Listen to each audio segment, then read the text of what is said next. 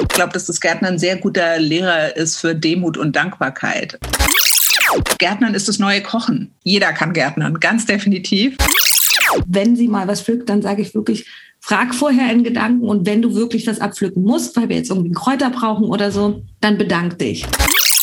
Gärtnern als Erfahrung zu nutzen, um an sich nachhaltiger zu leben. Das Thema Nachhaltigkeit ist ja auch bei uns im Hörclub sehr wichtig.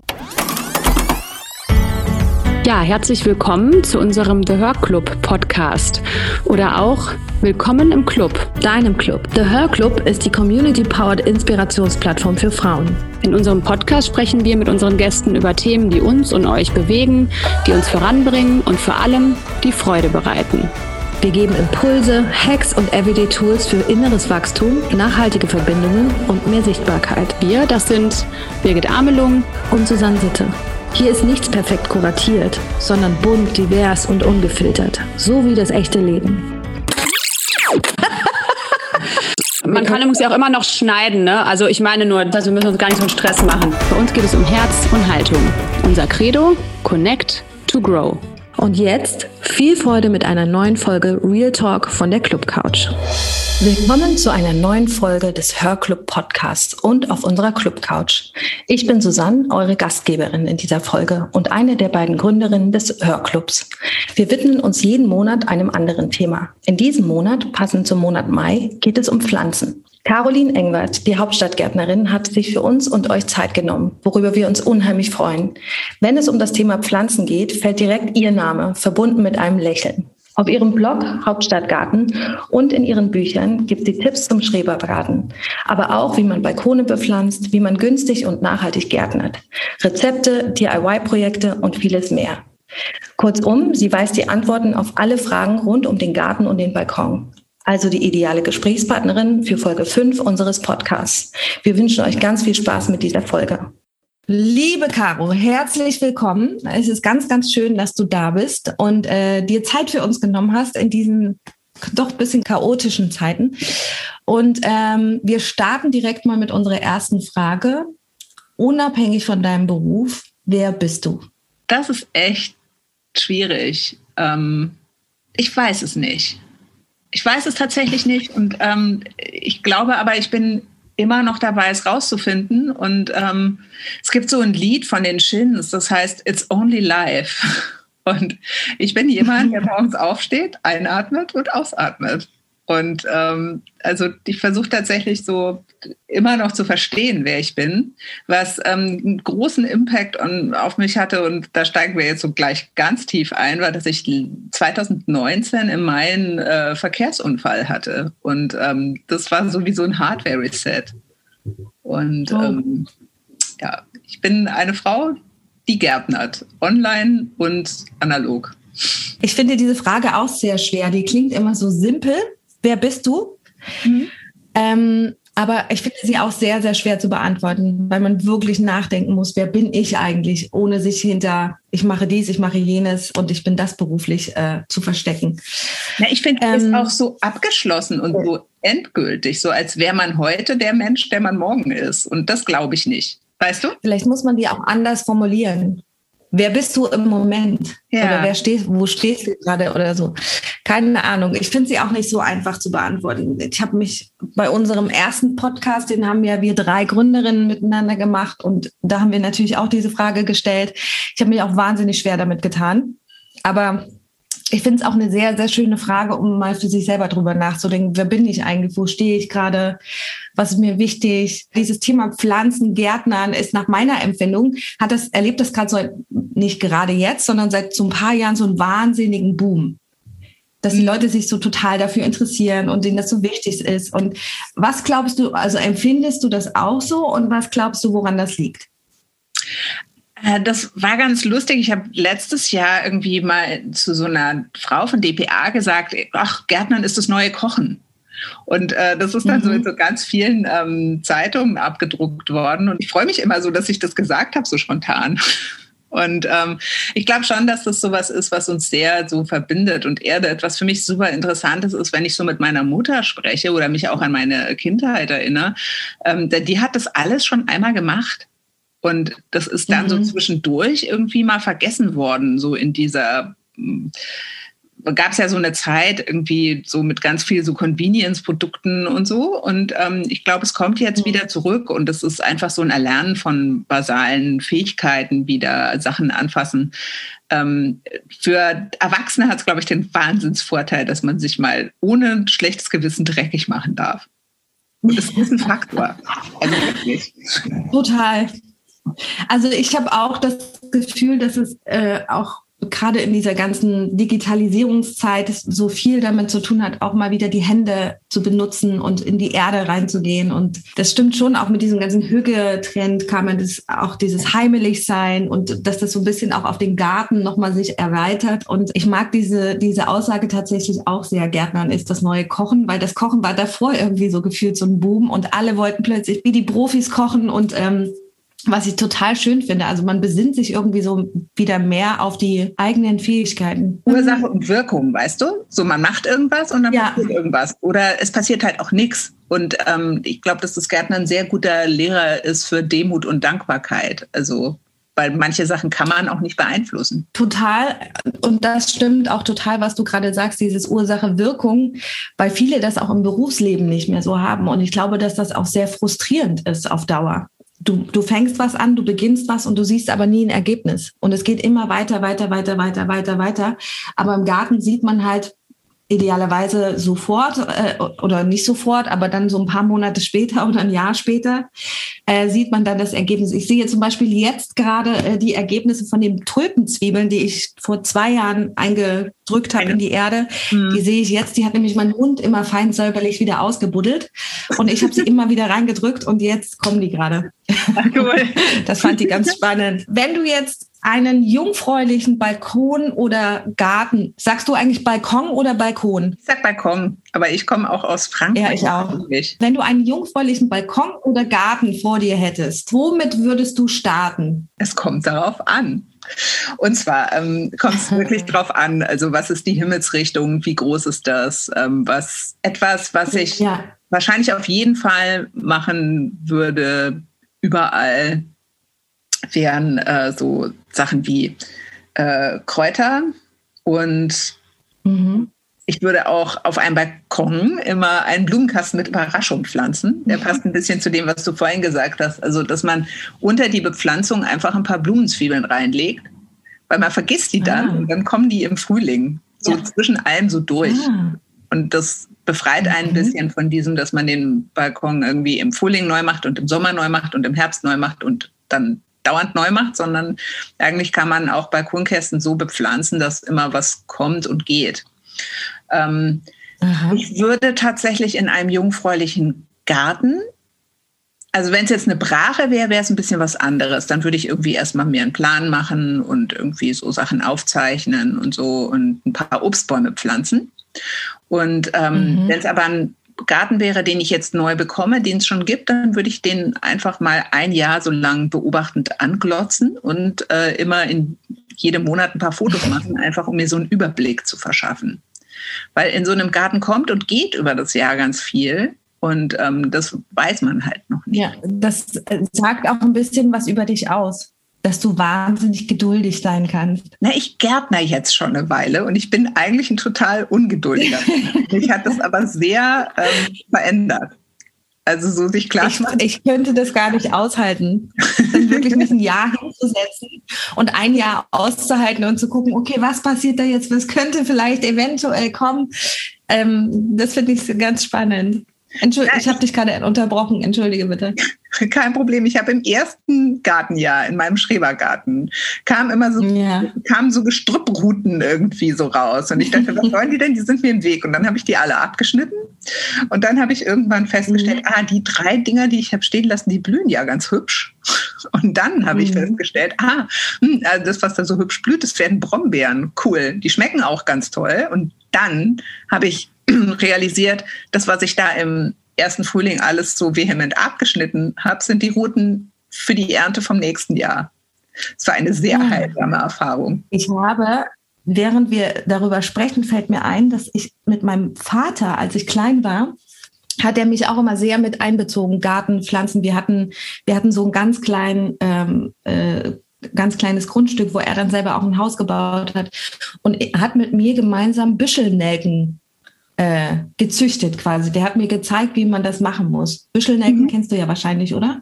Ja. Vielleicht haben die auch noch einen anderen Namen. Genau, das ist mir gerade eingefallen. Er hat mir dann wirklich gezeigt, wie man die im Winter einlagert und so weiter und so fort. Ähm, ich habe gesehen, dass du äh, in deinem Shop ja auch eigene Samenmischungen anbietest und auch so Starter-Kits, was ich total schön finde. Wenn man jetzt vielleicht nicht so weiß, okay, was brauche ich, was muss ich machen, will jetzt meinen Balkon oder meinen Garten bepflanzen. Wie lange machst du das schon, dass du die eigenen Mischungen anbietest?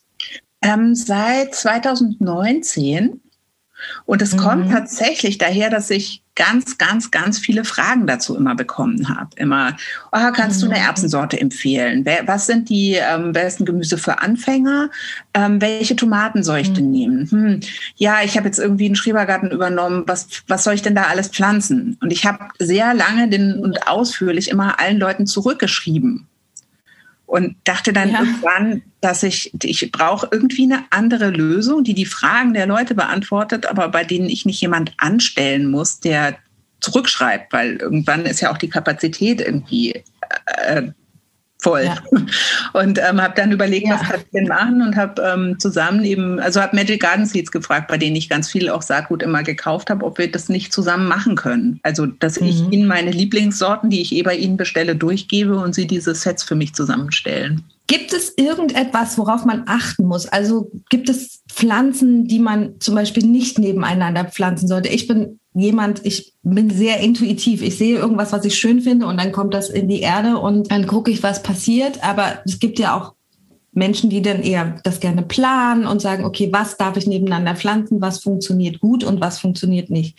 Gibt es da irgendwie Faustregeln? Ähm, da wäre für mich interessant, ob du essbare Pflanzen meinst oder Zierpflanzen, weil die sich so schon, ähm, also da wäre die Antwort ein bisschen unterschiedlich. Ich pflanze kein Gemüse an bei uns im Garten, mhm. weil wir nicht regelmäßig genug da sind. Es, bei mir sind es eher Kräuter und äh, Zierpflanzen, aber ich würde jetzt mal für die Allgemeinheit ähm, antworten, glaube ich. Also ja. Also dann ja. sage ich dir zu beidem ein bisschen was. Also prinzipiell ist es bei allen mhm. Pflanzen erstmal irgendwie gut und wichtig, sich zu überlegen, was brauchen die denn? Also ähm, ist das eine Pflanze, die es eher trocken und sonnig braucht oder irgendwie schattig und feucht? Und das ist entweder auf den Etiketten drauf oder zu, es gibt im Internet auch zu allen Pflanzen irgendwie Steckbriefe im Sinne von, ich pflanze mhm. erstmal eine Pflanze an den für sie passenden Standort und versuche nicht, Pflanzen, die nicht in meinen Garten passen, weil ich den Standort nicht habe, da ums Verrecken zu kultivieren. Das ist wirklich, wirklich schwierig. Also das ist ja, so ein bisschen. Im wahrsten Sinne des Wortes. Hm, ich sage immer der so zum, als Beispiel, es fahren auch nicht alle Leute total gerne im Sommer nach Griechenland. Also es ja. gibt auch Leute, die stehen nicht auf pralle Sonne. Und wenn man sich das selber ja. klar macht, wo man als Mensch so nicht gerne in Urlaub hinfährt, dann kann man sich auch vorstellen, dass es Pflanzen gibt, die an bestimmten Orten nicht gedeihen. Wenn man so bei den einzelnen Kulturen ein bisschen guckt, dass sie zum Standort passen, ist es oft nicht so schwierig, die auch dann nebeneinander zu mischen. Es gibt immer ein bisschen welche, die sind, mm, wie soll ich sagen, durchsetzungsfähiger als andere.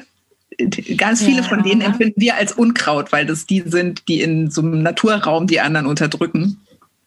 Ähm, mhm. Und beim Gemüse ist es so, dass man da gucken sollte, dass man nicht lauter Pflanzen aus der gleichen Familie nacheinander oder nebeneinander pflanzt, weil also da gibt es zum Beispiel die Hülsenfrüchtler oder ähm, Kreuzblütler. Also gibt es unterschiedliche Pflanzenfamilien, die man häufig eben an den, ähm, an den na, Blüten erkennt. Da ist es so, die haben, also da haben die Pflanzen aus einer Familie haben oft auch die gleichen Schädlinge. Wenn man jetzt die alle nebeneinander macht, macht man für die Schädlinge halt eine lustige Monokultur.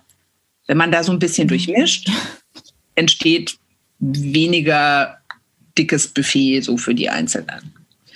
Ähm, was ich mhm. immer empfehlen würde, und das ist an sich was, das hatten wir auch gerade schon, dass man den Garten und das, was man macht, irgendwie so ein bisschen dokumentiert und sich irgendwie aufschreibt, was man da macht und auch gut beobachtet, weil es gibt Kombinationen, die bei mhm. manchen Leuten einfach super funktionieren und bei anderen nicht so. Und ähm, es gibt ein paar so Mischkulturprinzipien auch, aber das würde jetzt hier zu weit führen.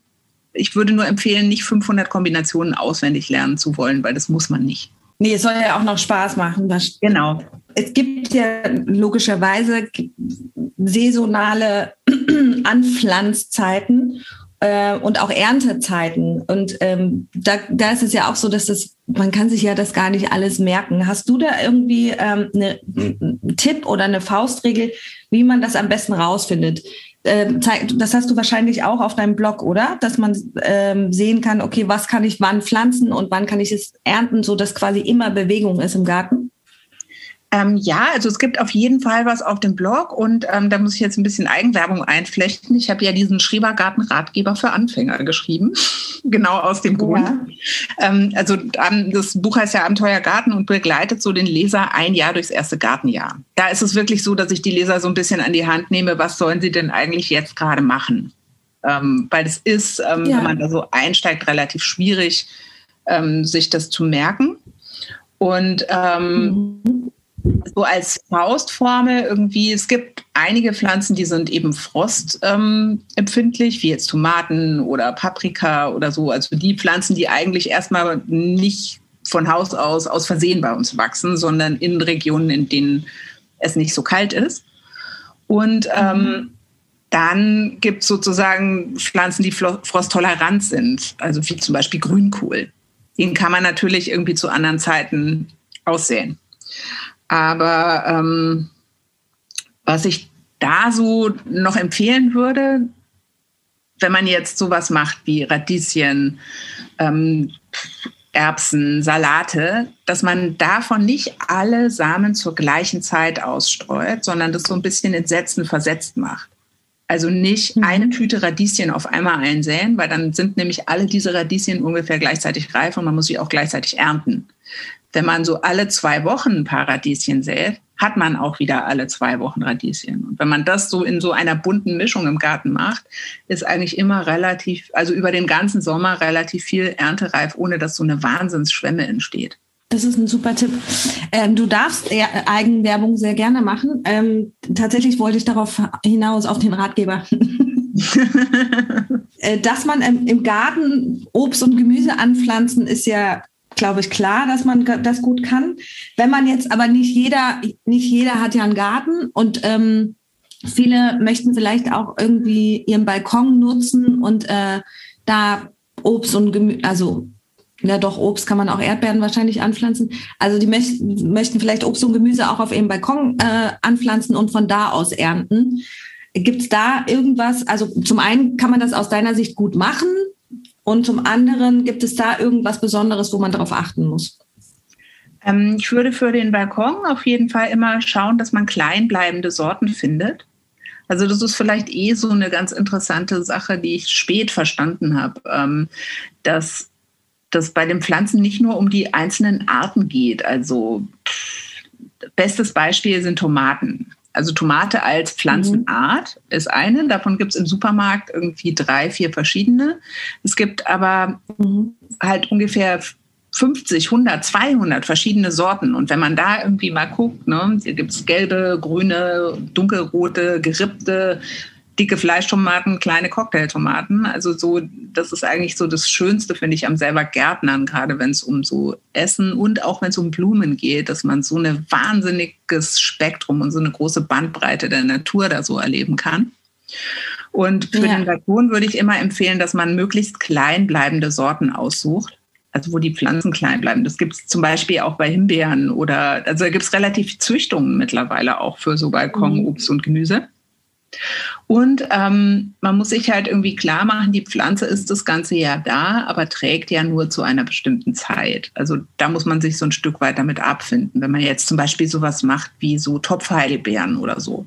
Die blühen sehr süß, ja. sehen irgendwie schön aus. Die haben auch irgendwie ein hübsches Grün, aber ernten kann man halt nur über einen kurzen Zeitraum. Und äh, da sind wir alle so ein bisschen ähm, verdorben durch den Supermarkt irgendwie, weil da gibt es ja alles immer dauernd und man macht sich halt nicht die Vorstellung, dass dafür eine Pflanze das ganze Jahr im Beet steht oder im Kübel auf dem Balkon. Ähm, was ich super finde, sind so Sachen eben wie Radieschen, die kann man auch gut im Blumenkasten anbauen und auch das Grün mitessen wenn man die klein erntet. Mhm. Dann alle möglichen Arten von Salaten, weil die sehr schnell wachsen. Ähm, Habe ich schon erwähnt, Tomaten sind super, Chili machen auch Spaß. Und ähm, ich habe tatsächlich einen Zierapfelbaum, einen kleinen, auf dem ähm, Balkon. Also man könnte jetzt zum Beispiel, also wenn man es richtig betreiben will und der Balkon nicht total winzig ist und man nicht Angst hat mit dem Substrat, dass das vielleicht zu schwer ist. Also eine größere Kiste, so 50 bis 80 Liter, kann man auch einen kleinen Obstbaum reinpflanzen. Muss man nur darauf, unbedingt darauf achten, dass man eine schwach wachsende Unterlage wählt, weil ähm, nur die wirklich auch klein bleiben. Aber ich würde empfehlen, tatsächlich mit Kräutern und Salat und Tomaten anzufangen und sich von da aus dann irgendwie rauszutasten. Ah, hm, vielleicht noch ein allgemeiner Tipp. Ähm, es ja. macht mehr Spaß, Sachen anzubauen, die man auch gerne isst. Aber es gibt viele Leute, die das gar nicht so nach dem Lustprinzip irgendwie betreiben, sondern so analytischer und denken, sie müssen erst alles richtig machen und so ist es gar nicht. Du hast es ja eben gesagt, man hat ja nur eine bestimmte Erntezeit, wenn man Obst und Gemüse anpflanzt auf dem Balkon. Was macht man mit den Pflanzen im Winter? Wie kann man die dann, muss man die besonders dann nochmal schützen im Winter oder kann man die einfach stehen lassen? Das kommt auch wieder sehr auf die ähm, Art an. Also mhm es macht schon Sinn, ähm, Blumenkübel ein bisschen einzupacken, entweder mit so kleinen Flickenteppichen oder wenn man das eh schon irgendwie da hat und aufhebt, irgendwie aus Paketen so Knisterfolie oder auch so, gibt so Jute-Zeugs. Ähm, das geht allerdings nur bei Pflanzen, die auch einigermaßen frosttolerant sind. Also jetzt nicht so wie Tomaten oder Chilis abfrieren. Und mhm. ähm, man sollte nicht vergessen, dass man die Pflanzen auch im Winter an frostfreien Tagen so ein kleines bisschen gießt, weil ganz oft ähm, erfrieren die gar nicht, sondern die Wurzeln ähm, nehmen kein Wasser mehr auf und die vertrocknen dann einfach. Also viele Frostschäden. Ah. sind eigentlich vertrocknet. Ich habe auf deiner Seite gelesen, Thema nachhaltig Gärtnern. Mhm. Das Thema Nachhaltigkeit ist ja auch bei uns im Hörclub sehr wichtig. Und ähm, wir hatten in diesem Monat eben das Thema Pflanzen und haben da auch mit ähm, Masano ein äh, Instagram Live gemacht, die zwei Blumensträuße mit uns gemacht haben. Und Ach, haben cool. da das erste Mal von der Slow Flower Bewegung gehört. Mhm. Kanntest du das schon? Ja, ich war ja, tatsächlich. Wahrscheinlich kanntest du das schon. Es gab ähm, also so über Instagram kenne ich tatsächlich irgendwie auch ein paar Leute, die das so mit äh, schon lange vorantreiben. Und ähm, die ja. hatten mich gefragt, ob ich mhm. zu dem äh, Slow Flower Treffen dazukommen will, was 2020 stattgefunden hat. Das war tatsächlich bei Massano und ich habe die da auch ähm, kennengelernt. Es war sehr schön. Ja. Und, ähm, genau, ich bin da so eine Randfigur, weil ich ja selber nicht ähm, produziere, sondern ja. also das sozusagen so von der Seite mitbeobachte, immer gucke irgendwie, wo kann ich die mal irgendwie so als Thema mit unterbringen und so. Mhm. Aber cool. Ich finde es großartig. Ich kannte die, also ich kenne natürlich die Slow Food Bewegung und es gibt ja auch diese ähm, Slow Gruppe, diese Hotelgruppe und so und das fand ich total spannend. Mhm. Und ähm, Thema nachhaltig Gärtnern, das ist ja dann noch mal ein bisschen breiter wahrscheinlich. Ähm, da war meine Frage: Gibt es da auch so was in der Art und ähm, oder ist das dann das Thema Permakultur? Der, das Hobby Gärtnern an sich äh, ja schon deutlich slower ist, als jetzt industriell abgepacktes Essen mhm. zu kaufen. Ähm, ja. Und also sozusagen der Bewegungsteil wäre dann tatsächlich so Richtung Permakultur, wobei ich aber glaube, dass ähm, es total super ist, so, so das Gärtnern als Erfahrung zu nutzen, um an sich nachhaltiger zu leben. Ähm, ja. Mein total überstrapaziertes Lieblingsbeispiel ist der Sack Möhren, den man im Laden kauft für ungefähr kein Geld und mhm. ähm, dann in, des, in den Kühlschrank legt und dann vergammelt er da und dann schmeißt man ihn weg. Und wenn man einmal im Leben versucht hat, Möhren anzubauen, macht man das nicht mehr. So eine Möhre wächst ungefähr, also braucht ungefähr vier Monate, bis sie so groß ist, wie sie dann da in dem Sack im Laden liegt wenn man sie anbaut, wird einem halt irgendwie noch viel, viel klarer, ach ja, stimmt, das ist ja die Wurzel zu einer Pflanze. Und bis die Wurzel irgendwie so groß und so dick ist, irgendwie ist die echt relativ lange da auf dem Weg. Und ähm, ich finde es so bei dem einen immer irgendwie mit Slow Food habe ich relativ viel auch zu tun irgendwie, ähm, weil das Gärtnern dem, dem Essen natürlich irgendwie auch verwandt ist. Und ja, ähm, da finde ich es total wichtig, dass wir das, also dass das wieder mehr Leute lernen und auch so Gärtnern als Schulfach fände ich auch super. Einfach, ähm, auch. dass wir auch die Landwirtschaft nicht so unter Druck setzen mit unseren Preisvorstellungen. Also weil dieser ja. Im Supermarkt, der kostet ja auch nichts. 99 Cent. Genau. Und für die 99 Cent kann man das nicht zu nachhaltigen und vertretbaren Bedingungen produzieren. Es geht nicht. Wenn man sich dann noch klar macht, dass der Laden ja noch 50 Cent davon kriegt. Also ich hatte, ich hatte so, als ich zur Schule gegangen bin, ähm, hatte ich noch mhm. Schulgarten. Genau, ich habe das tatsächlich in der Schule meiner Kinder auch mal zwei Jahre gemacht, die so eine Garten-AG angeboten. Ich, es ist ja so ein bisschen mein Traum, irgendwann mal Schulen und Kindergärten zu machen, wo ähm, tatsächlich die Schulküche bestückt wird aus, mit Gemüse aus dem, also bestückt ist ein blödes Wort, aber wo die in der Schulküche kochen mit dem Gemüse aus dem eigenen Garten. Das ist so eine romantische Vorstellung von mir so als Schule, ähm, das könnte man auf jeden Fall schon so machen, so einmal die Woche oder so, weil ähm, ja. ist, es ist ja dann auch überschaubar oder man, da sind wir wieder so bei dem Thema Demut, ähm, dass man sich nicht komplett selbst versorgen kann so leicht, ohne dass man das zu seinem Beruf macht oder sehr, sehr viel Zeit ja. damit verbringt. Aber es gibt eine ganz andere Wertschätzung irgendwie für Pflanzen, für Lebensmittel. Und ähm, ich glaube, wenn das mehr Leute machen würden, so auch im Kleinen, dann ähm, entsteht einfach ein anderes Bewusstsein. Es ist so ein bisschen eigentlich das, wo, wo ich irgendwie so versucht habe, Leute abzuholen mit diesem Indoor-Ernte-Thema. Also, dass man mhm. das ja auch eigentlich direkt in der Küche machen kann. Ich habe letztes Jahr mich angefangen, so ein bisschen, nicht ein bisschen, sondern sehr intensiv auch mit dem Thema äh, äh, Schamanismus zu beschäftigen. Die Wurzel des Schamanismus ist ja tatsächlich auch so ein bisschen, wo kommen wir her? Das Leben mit der Natur, auch diese Demut vor der Natur und die Dankbarkeit, was wir eigentlich haben, wo, wo wir leben. Und ähm, und bin auch, kennst du ja wahrscheinlich auch, ich hole mein Kind aus der Kita ab. Man geht jetzt gerade im Frühling an irgendwelchen Vor, Vorhaus vor, oder Vorgärten vorbei, wo Menschen sich wahnsinnig viel Mühe gemacht haben, Blumen angepflanzt haben und oft die Eltern mit den Kindern dann einfach vorbeigehen und alles so abmähen. Und meine Tochter hat das wirklich schon so sehr intus. Ähm, die geht zwar hin und guckt die Pflanzen an und fasst sie auch an. Und ähm, wenn sie mal was pflückt, dann sage ich wirklich, frag vorher in Gedanken und wenn du wirklich das abpflücken musst, weil wir jetzt irgendwie Kräuter brauchen oder so, dann bedank dich in Gedanken so. Und das ist bei uns wirklich ganz doll drin in der Familie und ähm, mag das total, diesen Ansatz, diese Dankbarkeit dafür, dass, was wir auch bekommen. Ne? Das ist total spannend. Das passt super gut irgendwie. Ich habe ähm, oder muss ein bisschen ausholen. Ich finde ja diese grüne Community irgendwie total cool und auch so irgendwie so bei Instagram. Ich habe so interessante Leute kennengelernt und auch so über das irgendwie Bücher machen und schreiben und so. Und einer davon ist Burkhard Bohne, wo ich schon irgendwie denke, was ist denn das für ein cooler Name? Den, der heißt wirklich so, das ist kein Künstlername. Und ähm, der hat so eine Kräuterschule und macht da ganz viel so bringt Leuten bei, wie man Kräuter anbaut und hat jetzt irgendwie so für Rohwold irgendwie ein Buch gemacht über die Natur und ähm, hat mich eingeladen. Er macht so mit anderen Leuten irgendwie so ein Wochenende jetzt auf dem Land irgendwie so zur Naturbeobachtung. Und es ist, glaube ich, mhm. erstmal tatsächlich so in so einem privaten Format. Also sind drei mhm. Leute, die das veranstalten und wir sind, glaube ich, insgesamt nur zehn oder zwölf.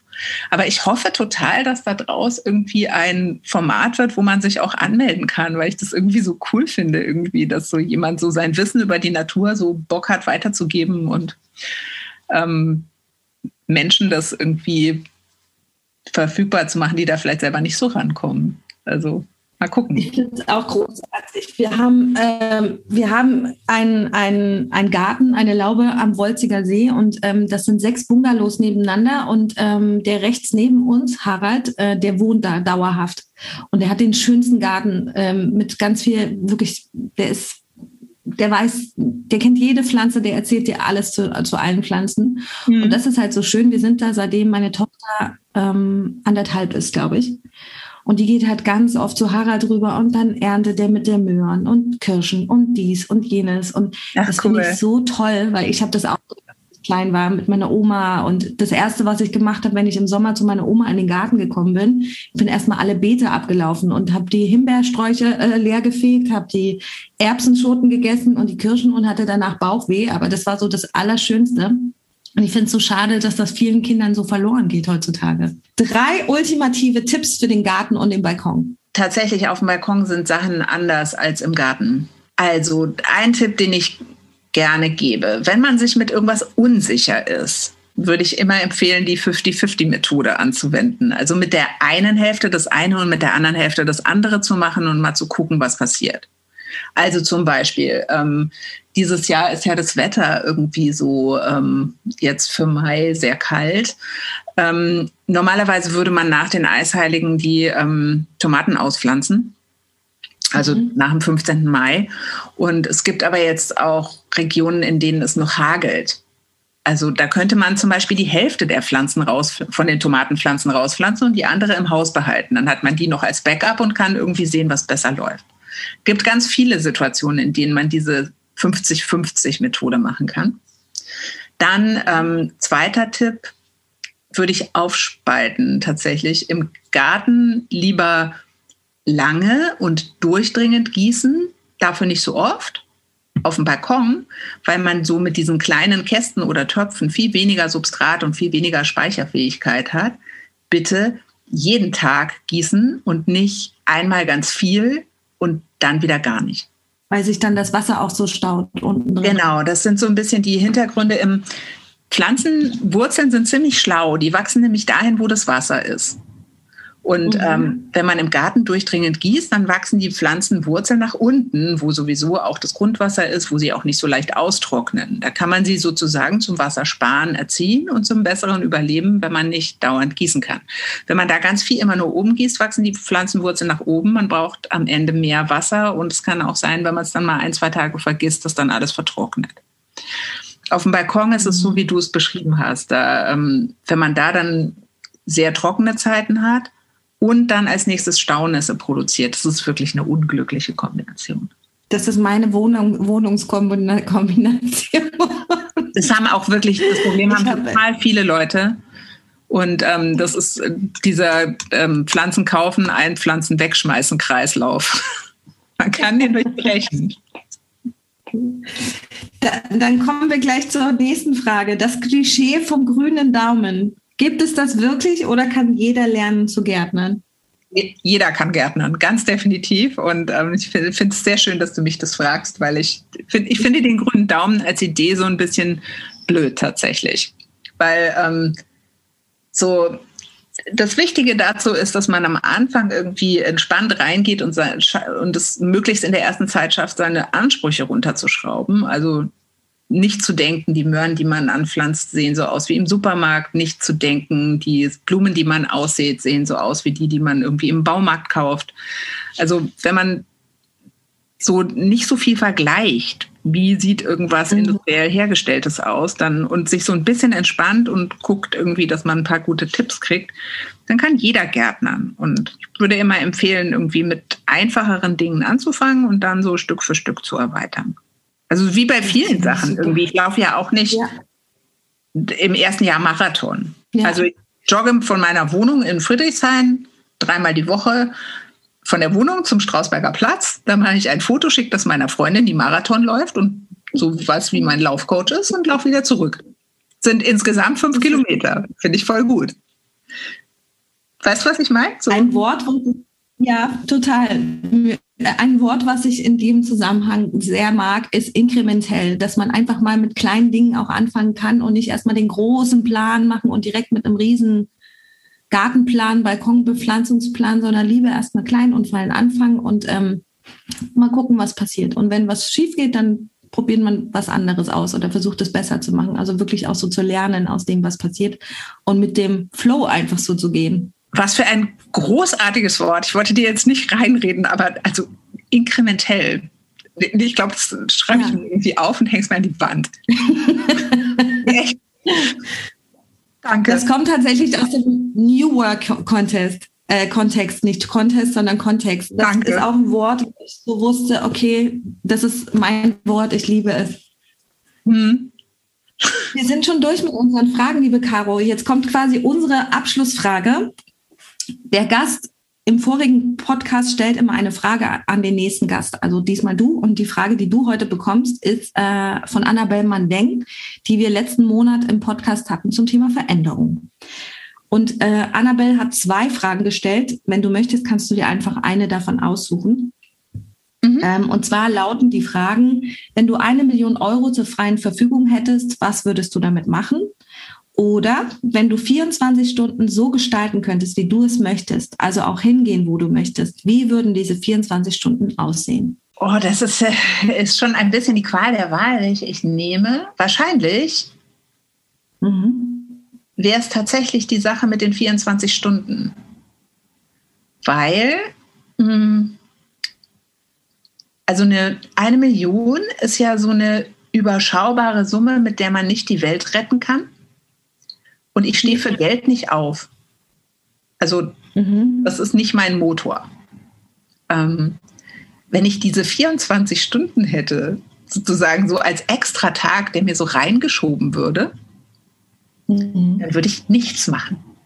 Also, also, ich würde tatsächlich die 24 Stunden nehmen, würde wahrscheinlich in meinen Garten fahren und mich irgendwie in die Hängematte legen und in den Apfelbaum glotzen. Das würde ich machen ich würde nicht irgendwo anders hinfahren oder so, sondern ähm, liegt vielleicht auch ein bisschen daran, irgendwie so, dass auf die, in diesem Corona-Jahr, also das hat ja jeder so anders empfunden, aber mein Leben ist auf so eine komische Art und Weise ähm, reizarm und gleichzeitig irgendwie aber so total beschleunigt. Also es ist total viel los, aber nicht so, nicht so was, wo man so, so mal so zur Ruhe, zur Ruhe kommt. Und ich stelle mir ja bei diesen 24 Stunden vor, die wären so extra. Also die kann ich gar nicht mit meinem Alltag verbringen. Und so die Vorstellung, da einfach nur so nichts mit nichts machen, wäre eigentlich am schönsten. Es klingt sehr, sehr, sehr verführerisch, verlockend ich glaube, ich würde mich daneben in der Hänge, ich wäre auch ganz still und würde dich nicht stören. Ich würde mich daneben legen in eine andere Hängematte und würde noch ein schönes Buch lesen oder so. Ja. Ähm, das klingt ganz, ganz spannend. Und jetzt darfst du noch eine Frage. Äh, es klingt nicht spannend, weil das will ich nochmal weiter anders sagen. Es klingt nicht spannend, sondern es klingt einfach wunderschön und so gemütlich. Genau. Und jetzt darfst du noch eine äh, Frage äh, quasi an unsere Community und an unseren nächsten Podcast-Gast ähm, stellen. Die ist ein bisschen platt, aber kommt so sehr aus meinem Ding. Ich würde gerne ähm, eigentlich wissen, ob die Person eine Lieblingspflanze hat. Und wieso? Das spiele ich jetzt nochmal zurück. Hast du eine Lieblingspflanze und wieso? Oh ja. also ich habe so eine Pflanze, die mich wirklich total begeistert und das ist Wasserspinat, also Epomoea aquatica, eigentlich eine Winde, also ein Windengewächs. Mhm. Ähm, Gibt es in Thailand und in Vietnam eigentlich so überall dazu, weil das äh, eine Pflanze ist, die da so an so Flussufern wächst. Ähm, hat jeder, der schon mal in Asien war, schon mal gegessen, ist auch hier in vielen asiatischen Gerichten drin.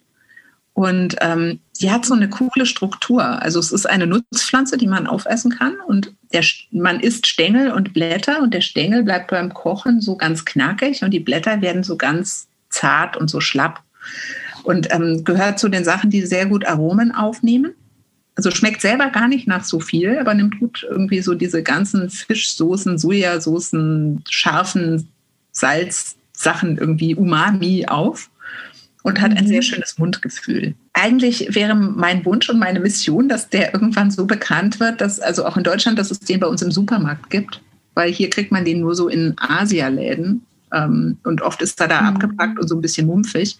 Kann man aber sehr gut ähm, selbst anbauen, auch auf dem Balkon. Ah. So. Und deine? Spannend. Ähm, ich habe, als du eben diese Frage ge gesagt hast oder gestellt hast, habe ich kurz überlegt ähm, was meine Lieblingspflanze ist und warum. Meine Lieblingspflanze ist die Zeder oder auch die Pinie. Wir haben eine Zeder bei uns im, äh, im Garten und wenn wir dort ankommen, gehe ich immer an diesem Baum vorbei und es ist einfach der, einer der schönsten Düfte und den es gibt. Und ich bin wirklich, bleib dann immer kurz stehen und denke immer, wie schön. Das ist meine liebste Pflanze. Ja, Ich liebe diesen Baum sehr. Wirklich bin ich ihm sehr verbunden. ja. Liebe, liebe Caro, ich freue mich total, auch wenn das alles ein bisschen unter anderen Umständen hier äh, äh, mit uns heute stattgefunden hat, ähm, dass du dir die Zeit genommen hast. Und ich freue mich ganz doll, äh, dass wir dieses Gespräch hatten und das hat mir ganz viel Spaß gemacht. Ich freue mich sehr über eure Einladung. Also das ist schon toll und ähm, es war irgendwie wunderbar, dich auf diesem Weg kennenzulernen. Und ich hoffe, wir sehen uns irgendwann auch mal in echt. Unbedingt, unbedingt. Ich glaube, da können noch viele Dinge entstehen. Wenn ihr mehr zu Caro und dem Hauptstadtgarten erfahren möchtet, schaut gern auf dem Blog oder ihrem Instagram-Account vorbei. Alle Infos zu ihr und zu unserer Plattform The Her Club findet ihr in unseren Show Notes. Wir freuen uns über eure Bewertungen, Kommentare und wenn ihr unseren Podcast abonniert und teilt. Bis zum nächsten Mal, wenn es wieder heißt Real Talk von der Club Couch.